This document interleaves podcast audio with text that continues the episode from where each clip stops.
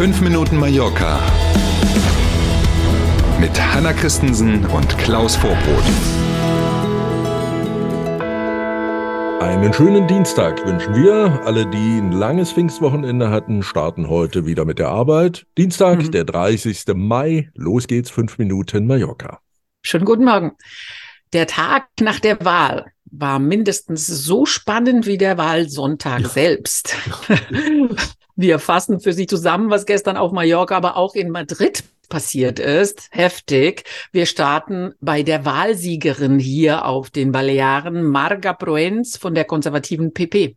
Den Namen wird man sich jetzt also tatsächlich merken müssen. Offensichtlich, sehr vermutlich jedenfalls, wird sie ja die neue Regierungschefin hier auf den Balearen. Und sie hat gestern mitgeteilt, dass sie eigentlich vorhat, eine Minderheitsregierung zu führen. Mhm. Wörtliche Rede, es gibt keine alternative Mehrheit, hat sie mit Blick auf die Rechtspartei Vox gesagt, meint damit, mhm. dass die anderen Großen, also die Sozialisten mit Vox ja auf gar keinen Fall zusammenarbeiten und alle anderen zusammen, also die Sozialisten und die kleineren, da reicht's eben nicht. Und jetzt wird's spannend ob die Rechtspartei Vox jetzt der Frau Prohens zur Macht verhilft, also mit abstimmt, mhm. wenn es darum geht, wer wird hier Regierungschefin oder nicht.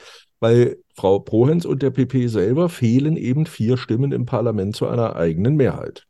Sollte sie dann bei der Wahl zur Regierungschefin nicht genug Stimmen bekommen, könnte es auf den Balearen schon bald wieder Neuwahlen geben, womit wir beim nächsten Thema wären. Yippie, genau. Mhm. es ist nicht zu fassen. Das war wirklich, das war ein Wahldebakel für die Sozialisten hier. Und ja. ähm, der spanische Regierungschef, der ja der Obersozialist in Anführungszeichen in Spanien ist, Pedro Sanchez, der hatte jetzt wohl offenbar doch zu viel Druck aus den Regionen und der eigenen Partei bekommen nach diesem schlechten Ergebnis, nach dem schlechten Abschneiden in fast allen Regionen, ja. Und jetzt hat er reagiert und gestern die Auflösung des Parlaments, die er mit dem König schon vorbesprochen hat, wie er sagt, mhm. und auch vorgezogene Neuwahlen angekündigt am 23. Juli, also eine Woche bevor ganz Spanien in die Sommerpause ja. geht. Da ja. soll das Parlament in Madrid neu gewählt werden. Das ist tatsächlich ein politisches Beben.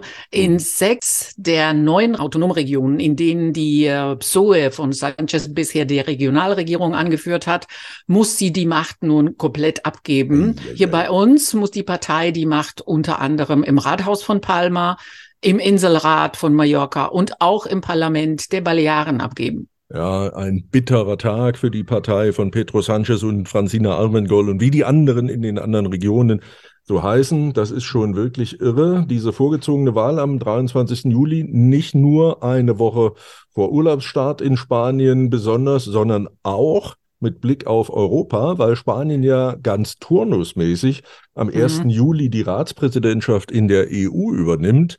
Das heißt, wir mhm. machen das 23 Tage, dann haben wir aber im Moment keinen, der es dann weitermacht. Das wird noch spannend zu sehen. Vielleicht wechseln die ja den Turnus irgendwie und ziehen den nächsten, also das mhm. nächste Land, was dran ja. wäre, vor. Wir werden das mal im Auge behalten. Aber auch dieser mhm. Aspekt ist ein spannender.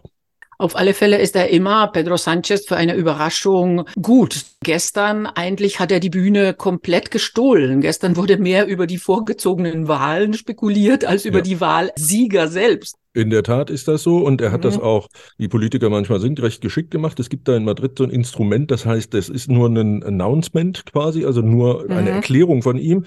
Alle Pressevertreter, die natürlich schon bereit waren, durften nur zuhören, Fragen waren dann nicht zugelassen.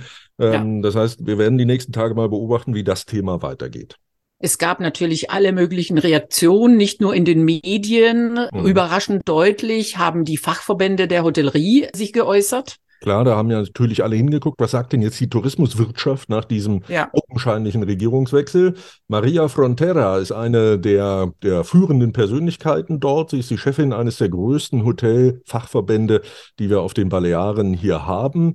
In verschiedenen Social-Media-Kanälen hat sie sich gestern relativ deutlich zum anstehenden ja. Machtwechsel auf den Balearen geäußert. Sinngemäß hat sie gesagt, endlich kann sich der Tourismus wieder ohne Einschränkungen ja. entwickeln ein Lob für die bisherige Regierung klingt anders, ne, irgendwie. Ähm, so sinngemäß hat sie sich jedenfalls ausgedrückt. Man darf gespannt sein, ob die Zusammenarbeit jetzt mit der möglichen neuen Regierung dann noch besser klappt. Nicht nur politisch, auch wettertechnisch gilt weiter. Die Wechselstimmung passt komplett. Heute klettert das Thermometer auf bis zu 26 Grad. Die Sonne gibt es allerdings nur zeitweise zu sehen. Auch heute kann es Schauer geben, die örtlich auch wieder starken Regen oder Gewitter mit sich bringen können. Schauen Sie mal auf mallorca.com. Dort finden Sie auch Tipps, was man bei schlechtem Wetter auf Mallorca so machen kann.